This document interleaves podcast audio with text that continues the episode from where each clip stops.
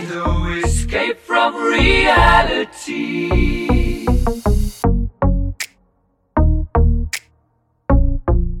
Olá, pessoas! Mais um episódio do podcast Bingo. E desta vez, após 11 episódios, eu finalmente estou gravando um áudio, um assunto completamente diferente. O tema de hoje é futebol. Basicamente futebol, que é uma das minhas paixões, uma das coisas que eu mais gosto e é aquilo que eu assisto quando eu estou no meu momento de lazer, que eu quero esparecer, quero esvaziar a cabeça, e não só os jogos do meu time de coração, que é o Atlético Mineiro, mas jogos também do Brasil, é, jogos diversos. Vira e mexe, eu estou no YouTube assistindo igual ontem, né? Hoje é 4 de abril de 2020. Ontem eu estava assistindo os melhores momentos entre Coreia do Sul e Alemanha da Copa de 2018 na Rússia. Cada jogo naturalmente tem um motivo. Nesse caso, a Alemanha estava sendo eliminada e não iria passar para as oitavas de final da Copa do Mundo de dois anos atrás. E foi um jogo emblemático, porque a Coreia do Sul marcou dois gols dos acréscimos eliminando a Alemanha. Inclusive, o segundo gol foi do Son, que é um jogador do Tottenham que eu admiro bastante, um super craque. E por essas e outras que eu amo futebol, porque ele é emocionante, ele traz vibração, ele mexe conosco.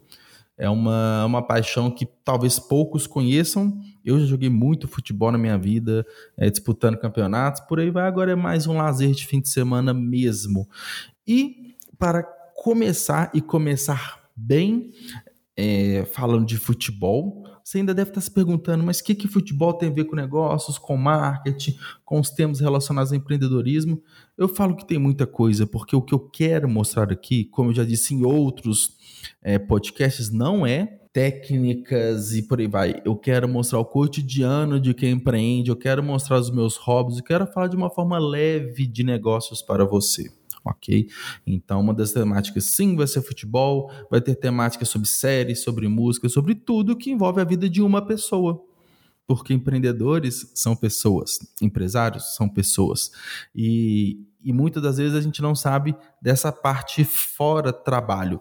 Bom, sem mais delongas, já estamos no nosso quase terceiro minuto de podcast. Como você viu no título, eu estou colocando aqui os cinco jogos que mais me marcaram do Brasil. Eu não estou falando que são os cinco jogos mais marcantes do Brasil, porque eu teria que considerar Copa de 70, Copa de 58, Copa de 62, é, também a queda do Brasil em 82. Enfim, são aqueles momentos que eu vivi, que eu presenciei, que eu emocionei. E eu elenquei, na verdade, esse tema inicialmente seriam 10, 10 momentos do futebol, mas resolvi separar cinco do Brasil e cinco de clubes, entre clubes, que envolve não só o Atlético, mas outros clubes, outros momentos muito marcantes que eu pude presenciar. Então vamos lá. O primeiro jogo que mais me marcou, que me fez gostar de vez, de fato, de futebol foi a final da Copa de 94 entre Brasil e Itália. Vamos contextualizar. Eu tinha seis anos, apesar que eu tinha apenas seis anos, foi o ano que eu comecei a jogar futebol e eu lembro muito bem dos meus pais falando: você vai começar a jogar futebol quando você fazer quando você fizer seis anos de idade. Até então, a gente morava no bairro Floresta, aqui em Belo Horizonte. Eu praticava natação num clube, no Florestinha, lembro até hoje, e, e observava os, a galera mais velha jogando futebol e ficava apaixonado com isso. E eu não contava é, eu não aguentava esperar chegar ao meu sexto ano de vida para que eu, enfim, pudesse jogar futebol, e assim foi. Então, comecei a jogar futebol com seis anos de idade, que foi 94, o ano da Copa do Mundo. E eu me lembro, assim, perfeitamente dessa Copa. Eu lembro de todos os jogos, eu lembro dos jogadores, dos momentos marcantes, é, não só aqueles que a gente é, ver por aí, mas nossa, e, e, essa Copa também foi um marco, porque foi em 1994, é, ó, desculpa, foi, foi nos Estados Unidos, né? Então, os Estados Unidos estava em, em expansão, a MLS ela estava no momento de transição, estava muito em baixa. É, as empresas né, que gerem os times, enfim, isso é um contexto para um outro vídeo, como que outro podcast também, como que a MLS se reestruturou e um dos motivos foi é, essa Copa. de 94 e, e, mais especificamente do jogo que me marcou não do evento, naturalmente foi a final é, entre Brasil e Itália, que foi um jogo extremamente tenso, muito pegado. Foi no Rose Bowl, né, um estádio lá dos Estados Unidos, com mais de 90 mil pessoas, um calor impressionante, é um calor que a gente não vê nem aqui no Brasil. E o Brasil chegou para essa final com uma campanha praticamente perfeita: cinco vitórias e um empate. O Brasil vinha bem e venceu seleções de expressão. A Suécia era um time de expressão. A Holanda, com aquele gol antológico do branco, que o Romário enverga as costas para a bola entrar no 3 a 2 é, Foi uma campanha muito boa, porém não foi uma campanha muito fácil. Apesar das cinco vitórias e o empate, não foi fácil. Enfrentamos Camarões também, que fez jogo duro com o Brasil. E, e a gente conseguiu a classificação é, e até um pouco antes né, de chegar na Copa, quem pensa por essa campanha pode ter sido muito fácil, mas o Brasil custou a classificar para a Copa do Mundo. Tem um jogo também muito marcante que foi contra o Uruguai, foi o último jogo que o baixinho, o Romário, deitou e rolou, marcando dois golaços, que foi aí que ele praticamente carimbou o seu passaporte para os Estados Unidos. E 94 também foi o ano que ele foi eleito melhor jogador pela FIFA e ele jogava no Barcelona em época. E a gente tinha um time assim recheado de estrelas. E ele era muito bem encaixado. No gol, o ídolo máximo Tafarel, Cláudio André Tafarel, que depois, em 95, ele veio defender o Atlético Mineiro. Cara, sensacional, ídolo mortal, assim. E naquela meiuca a gente tinha o Dunga, monstro, monstro mesmo, apesar de não ter ido muito bem como técnico, como jogador, monstro, monstro, monstro. Tínhamos Raí, né, que estava muito bem no PSG, foi convocado também, é, e a dupla, uma das maiores duplas da história do futebol, que é Bebeto e Romário, quem é que não conhece? Só um parênteses também, que eu adoro essas curiosidades do futebol, aquele o balança nenê que o Bebeto fez no jogo do, do Brasil contra a Suécia e o Brasil estava com uniforme azul, enfim, essas lembranças me vêm até hoje. É, foi uma homenagem ao filho dele, Matheus, que hoje também é jogador profissional de futebol. É, e o jogo em si, como eu disse, depois de vários parênteses, ele foi muito nervoso, ele foi muito pegado. E 0 a 0 Um 0 a 0 pode muitas vezes ser um jogo xoxo ou pode ser um jogo extremamente pegado. E dentre todas as cenas marcantes, assim, do, dessa disputa de pênaltis, claro que o pênalti mais marcante foi aquele perdido por Roberto Baggio, que até então era o melhor jogador do mundo, camisa 10 da Itália. Assim, o ápice, o momento marcante é quando o Brasil é, finalmente, depois de 24 anos, ganha mais uma Copa do Mundo, que a gente ficou com o grito clássico do Galvão que eu vou colocar aí para você. Tafarel. Baixo e Tafarel. Vai partir, vai que é sua, Tafarel. Partiu, bateu, acabou! Acabou!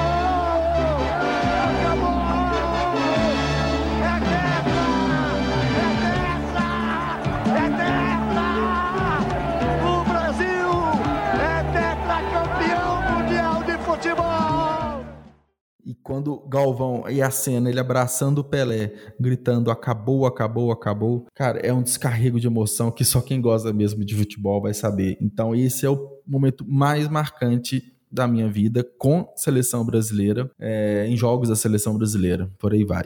Vamos para o segundo? Final da Copa de 2002, Brasil e Alemanha. Claro, mais uma Copa do Mundo, né? Ao longo dos meus 31 anos, eu vi o Brasil ganhar duas vezes a Copa do Mundo e não tem como é, falar que Brasil e Alemanha não foi o um momento marcante. E por que, que ele foi marcante além do Brasil é, ter ganho a segunda Copa do Mundo? É, diferentemente da primeira, né, de 94, que eu estava descobrindo futebol, em 2002, a gente está falando aí de oito anos, Oito anos depois, então, eu já era um garoto, eu já tinha meus 14 anos, eu já praticava futebol, eu já disputava campeonatos, então o futebol era muito mais presente na minha vida, de fato, do que em 94. E nós tínhamos Ronaldo Fenômeno, que ele tinha 17 anos em 94, ele era reserva, não entrou em nenhum jogo, detalhe camisa 20, e a gente vai entender o porquê desse detalhe mais para frente. E Ronaldo, Ronaldo, o maior jogador que eu vi, melhor centroavante, melhor camisa 9, ele é indiscutível o melhor jogador na posição, sem sombra de dúvidas. E a final foi muito marcante, porque, bem como com a Itália, em 94, foi um jogo muito pegado, um jogo muito difícil. E um destaque é, pontual para o Kleberson, que era um jogador é, até então não muito desconhecido, mas que jogou muito nessa Copa do Mundo, principalmente na final. Um injustiçado é, que foi Rivaldo. Rivaldo, pelo amor de Deus, foi um dos gênios, um dos pilares da Copa do Mundo de 2002. Ronaldinho Gaúcho também estava em ascensão, a gente vai falar dele mais para frente. É, também um gênio, marcou aquele golaço contra a Inglaterra. É, e foi expulso logo em seguida, pouca gente se lembra disso. Mas a final da Copa foi Ronaldo e Rivaldo, a dupla Ronaldo e Rivaldo. O primeiro gol que o Brasil fez foi numa jogada entre os dois, uma roubada de bola é, sensacional que o Ronaldo fez. Ele perdeu a bola no ataque, ele recuperou a bola no meio de campo, ele tabelou com o Rivaldo e Rivaldo meteu para o gol. Oliver Kahn, um melhor goleiro do mundo na época da Alemanha, res, é, soltou a bola que não era, não é de praxe dele isso. É um excelente goleiro. E Ronaldo, como bom camisa 9, como bom oportunista que é dentro da área, meteu o gol, levantou o dedo e 1 a 0 para o Brasil. E quem se lembra, ele tava com aquele corte cascão horroroso, tava só com metade do cabelo, metade não, um terço do cabelo, como se fosse uma franja, né? Ele usava o cabelo curtinho, raspado. O segundo gol, novamente, Ronaldo e Rivaldo, num corta-luz sensacional que só gênios do futebol conseguem fazer. Ronaldo, desculpa, Rivaldo abre as pernas para a bola passar e Ronaldo domina bate no canto sem chance para Oliver Kahn. E aí Brasil vence a Alemanha por 2 a 0. E eu lembro que eu assisti o jogo fora, assisti com meu pai, foi meio que no salão de festas que eles colocaram, né, o, o telão e lembro direitinho, lembro a roupa que eu tava usando. Era impressionante. Camisa do Brasil, uma calça verde de tectel da Nike. Muito marcante, muito marcante. De Copa do Mundo, é, foram esses dois momentos, faz duas Copas que eu assisti. Ele insiste, briga pela bola, insiste Ronaldinho pro Rivaldo, abriu espaço, bateu pro gol, Oliver Carro, Ronaldinho bateu, gol! Brasil!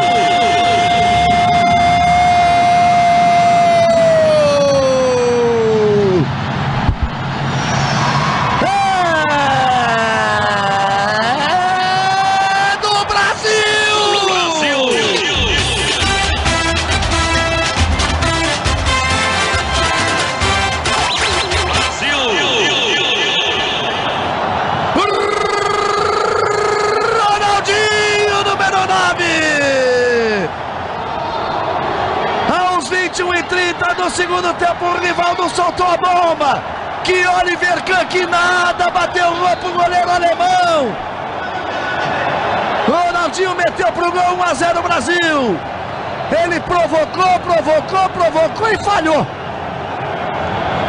Na pancada do Rivaldo, bateu roupa Oliver Kahn. Cafu domina. Aí aparece o Cleberson de novo, já parte pela direita. Cafu já partiu na velocidade. Ele cortou pro meio, lá veio o Cleberson. Rivaldo saiu pro Ronaldinho, pé direito, bateu. Gol!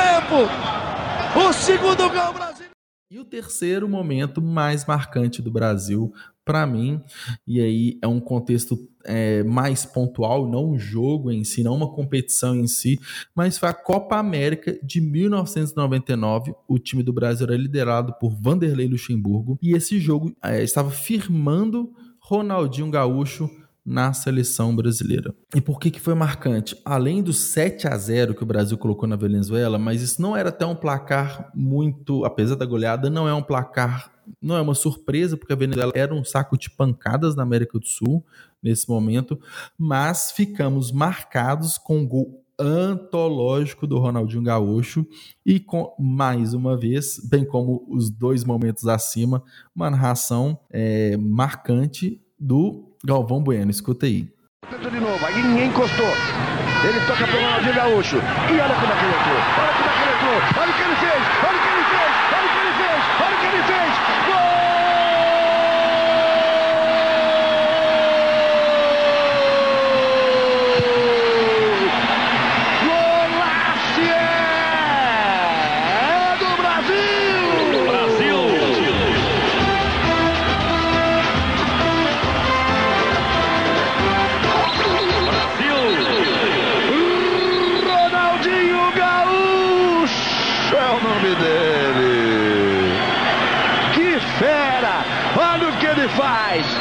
Chapéu pra lá, de calcanhar pra cá, botou na frente, saiu a bomba na cara do goleiro.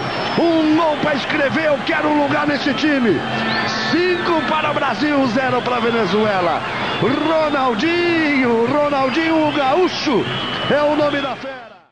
E eu lembro que eu assisti, né, de perto esse esse jogo, esse gol, e quando e, eu me arrepio até hoje quando escuto o Galvão falando: "Olha o que ele fez, olha o que ele fez, olha o que ele fez", por conta da genialidade do Ronaldinho Gaúcho, que foi junto com Ronaldo e um pouco depois, né, um jogador brasileiro que mais me marcou. Acho que os três R's, né? Ronaldo, Rival, os quatro, Ronaldo, Ronaldinho Gaúcho, Rivaldo e Romário, os maiores do Brasil que eu vi jogar. E além dessa goleada de 7 a 0 desse gol mágico do Ronaldinho Gaúcho, o Brasil depois sagrou campeão da Copa América, alcançando seu sexto título da competição.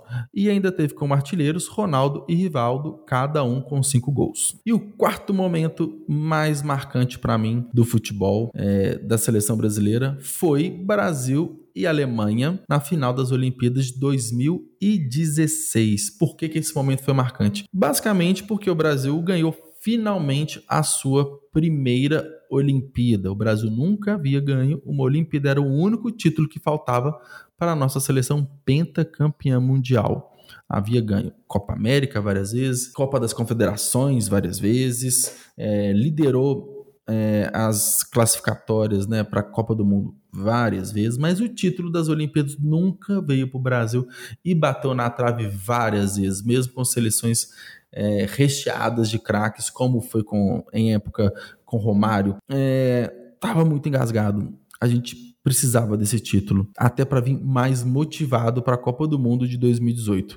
Porém, não foi fácil e novamente, né, apareceu a Alemanha no nosso caminho, talvez o maior, é, junto com a Argentina, né, o maior rival histórico do Brasil. Por que, que foi marcante esse momento, além do título? Tem um cara que, dentro das quatro linhas, eu sou muito fã, que é o Neymar, que é o último craque que surgiu no Brasil depois dos Ronaldos, é, não teve outro que coloca a camisa 10 no peito, que chama responsabilidade e que marca gol pra caralho e que é decisivo, desculpa o palavrão, que é decisivo pra caramba pro Brasil, que é o Neymar. Não foi fácil, como eu disse, a decisão, né, o título veio somente nos pênaltis. Uma coisa que poucos lembram, né, muitos lembram do Neymar, capitão em camisa 10, marcando o último gol. Ele marca o gol, se ajoelha e começa a chorar. Isso por si só é marcante porque é uma emoção que vem muito natural, que a gente não controla e a gente cai aos prantos mesmo. Não tem como. Para mim é muito emocionante. Mas uma curiosidade,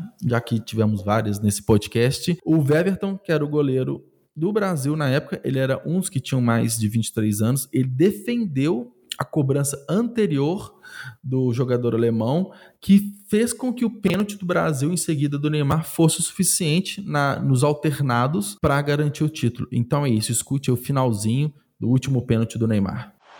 Vai que é sua, Everton. Partiu Peterson. Vai que é sua! Vai que é sua! Vai que é sua!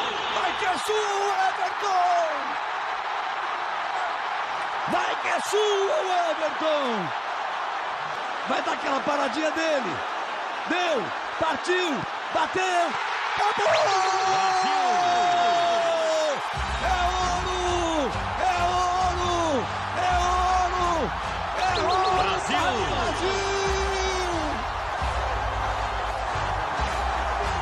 5 a 4 nos pênaltis! Brasil! O Everton vestiu a roupa do Tafarel, foi lá para pegar. Olha, tantos e tantos e quantos anos esperando por essa conquista. Brasil! E para fechar a nossa série de top 5 jogos marcantes do Brasil na minha vida, eu não poderia deixar de fora Brasil e Alemanha, mais uma vez Alemanha, 7 a 1. Isso é quatro momentos bem marcantes, bem emocionantes, é, desde que me fez gostar de futebol até que me fez ter a certeza que o Neymar era um grande jogador mais recentemente, eu não tenho como não falar do Brasil e Alemanha 7 a 1. Por que que esse jogo ele foi. Por que, que rolou isso? Vamos tentar entender por que de 7 a 1. Meu Deus, o que, que aconteceu com o Brasil? Bom, vamos lá, vamos fazer um contexto geral. O que, que contribuiu para chegarmos nesse é, 7 a 1 ou por que, que a gente achou que ia ser fácil e não foi, por aí vai. Alguns fatos para daí então a gente tirar um mix de tudo isso. É, a Copa do Mundo era no Brasil. Então, naturalmente, o Brasil chegava como favorito. E o Brasil realmente tinha uma boa seleção. Talvez não é melhor, obviamente não era melhor, mas com uma boa seleção e com a Copa do Mundo dentro do nosso país, nós tínhamos a obrigação de ir bem, pelo menos de ir bem, mas por se tratar do Brasil, seleção pentacampeã, nós tínhamos sim que ganhar esse título. Então, essa era a expectativa. Pode ter rolado um termo que se usa no futebol que é o salto alto, né? A gente entrar é, devagar, achando que vai conseguir, mas na verdade, quem calçou chuteira é que mandou bem pra caramba. O Brasil, como eu disse, era favorito jogando em casa, mas Aí vem os poréns. O Brasil não tinha sua maior estrela, que era o Neymar. Ele havia sido, ele, ele machucou é, no jogo contra a Colômbia. Ele levou aquela joelhada nas costas do Zúñiga, maldosa, criminosa, que fez com que ele é, trincasse, não lembro, faturasse uma das vértebras e não conseguisse, obviamente, ter condições de jogo. É, daí então entra o Bernard, camisa 20, a mesma camisa que eu citei lá atrás. E o Galvão fala no início da narração do jogo, quando os, o, as duas seleções estão entrando em campo, que o número 20 foi o mesmo do Amarildo, que substituiu Pelé na Copa de 62. Então, assim, naquele momento, né, antes do jogo fazia sentido, mas a gente vê que foi uma colocação completamente infeliz, porque não dá para comparar, apesar de eu gostar bastante do Bernard, não dá para comparar Amarildo, um craque de bola, com o Bernard, que era um jogador que estava iniciando a sua carreira futebolística. Ele foi muito bem com o Atlético no título da Libertadores 2013, é, alegria nas pernas né, para o Filipão, mas não dá para comparar com o Amarildo em 62. E o Amarildo ele substituiu o Pelé, que o Pelé machucou ainda na fase de classificação na Copa de 62 e foi junto com toda a seleção campeã naquele momento.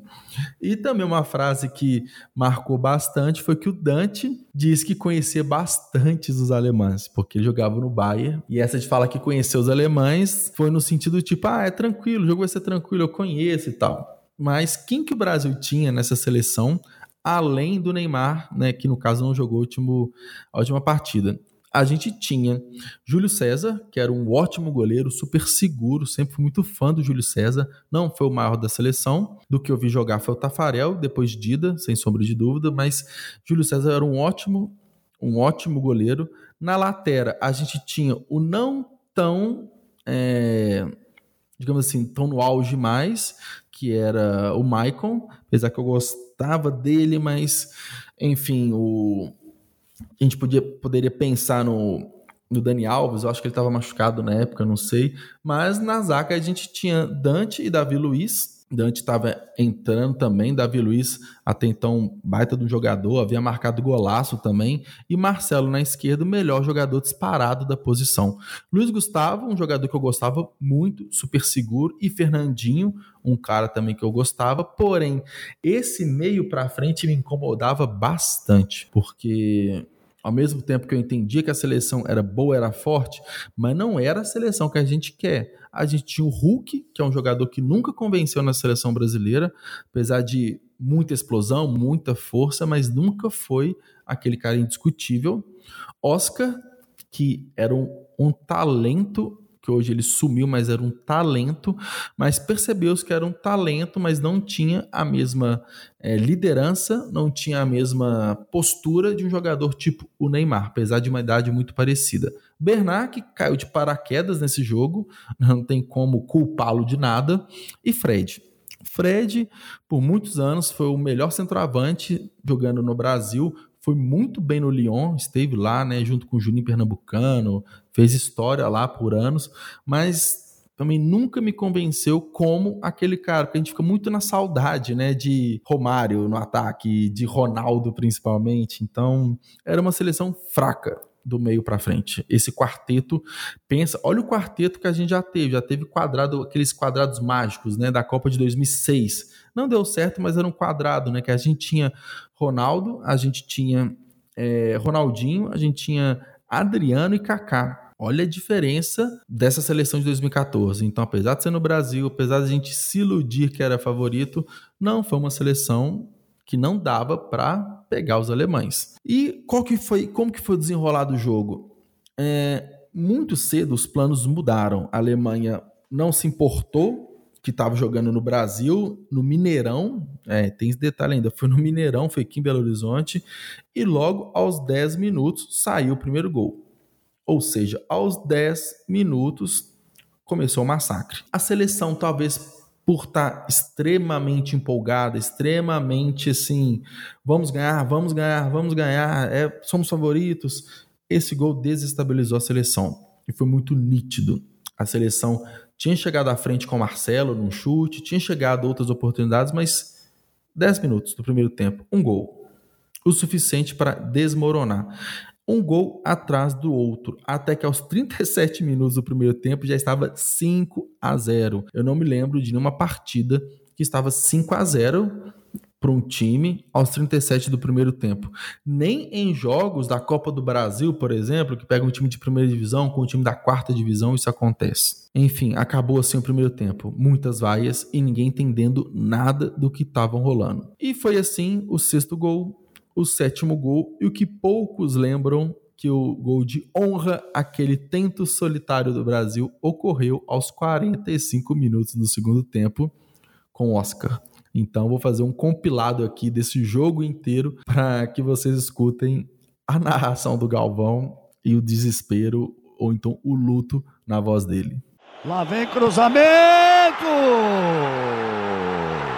É o gol da Alemanha.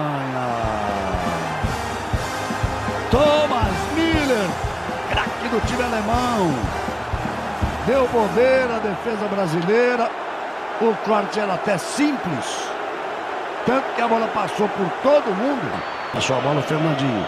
Cross. Botou na frente, olha o perigo, close. Júlio César, close. Olha o gol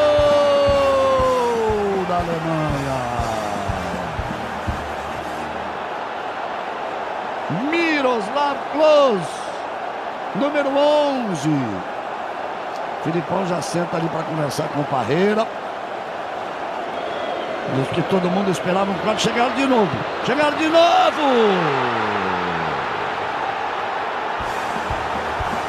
Chegaram de novo o gol! Alemanha.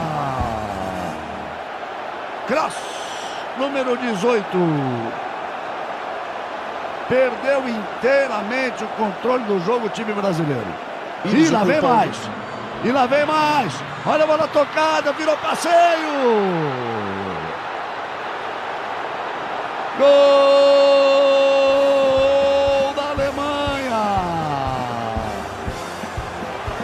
as lágrimas do menino. Ainda não entende direito exatamente o que seja o futebol e uma movimentação tática dentro de campo. E não consegue entender. Lá vem eles de novo. Olha só que absurdo. A chance de mais um gol. Gol!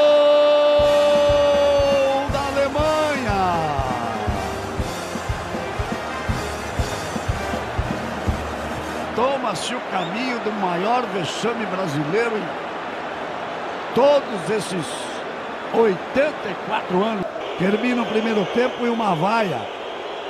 Se a gente coloca o canto da torcida, é o momento de colocar a vaia, que é o direito do torcedor se manifestar. Vamos ouvir. Olha o volante onde está. Tocou no lã, bateu pro meio. Gol da Alemanha. Schürrle. Número 9. Incríveis 6 a 0. Uma vitória que será inesquecível para eles. Olha a bola chegando e é gol. Gol da Alemanha, chame de novo.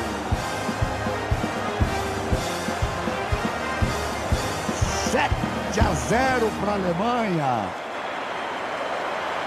O Murtosa leva as mãos ao rosto. O Felipe... E o Brasil, quando chegou, encontrou o Neuer. Agora, os caras, no finalzinho. Bateu! O gol do Brasil! O chamado gol de honra da seleção brasileira. E o torcedor ainda encontra tempos que permaneceram no Mineirão, ainda para esboçar uma comemoração. Aí apita o árbitro. Final de jogo, a torcida continua gritando com muito orgulho, com muito amor. Filipão aplaude. O Filipão. O Filipão. Galera, é isso. É, estou muito feliz de poder compartilhar aqui no Bingo algo que eu acredito, algo que me dá prazer. E, como eu disse, né, a vida do empreendedor, de um líder, de um gestor, não é só tra trabalho, nós temos muitos momentos de lazer, nós fazemos coisas que a gente gosta, e é isso que eu tento mostrar um pouco nesses conteúdos diversificados que agora vão ficar mais constantes aqui no Bingo. Porque por mais que nós trabalhamos geralmente mais do que empregados formais, a gente se dedica, a gente vive muito mais a empresa, isso não quer dizer que a gente não tem momentos de lazer, não quer dizer que a gente não tem momentos de descontração. E é isso que eu quero passar para vocês. Eu amo futebol. E eu vou até regravar isso, mas numa versão mais YouTube, com mais cortes, um vídeo mais bem é, elaborado. Então é isso, espero que você tenha gostado. Eu sei que é uma temática que foge muito no final das contas, muita gente não vai gostar, mas é algo que me dá muito prazer de fazer. Então é isso, muito obrigado pela audiência. Tamo junto, até o próximo podcast. Valeu.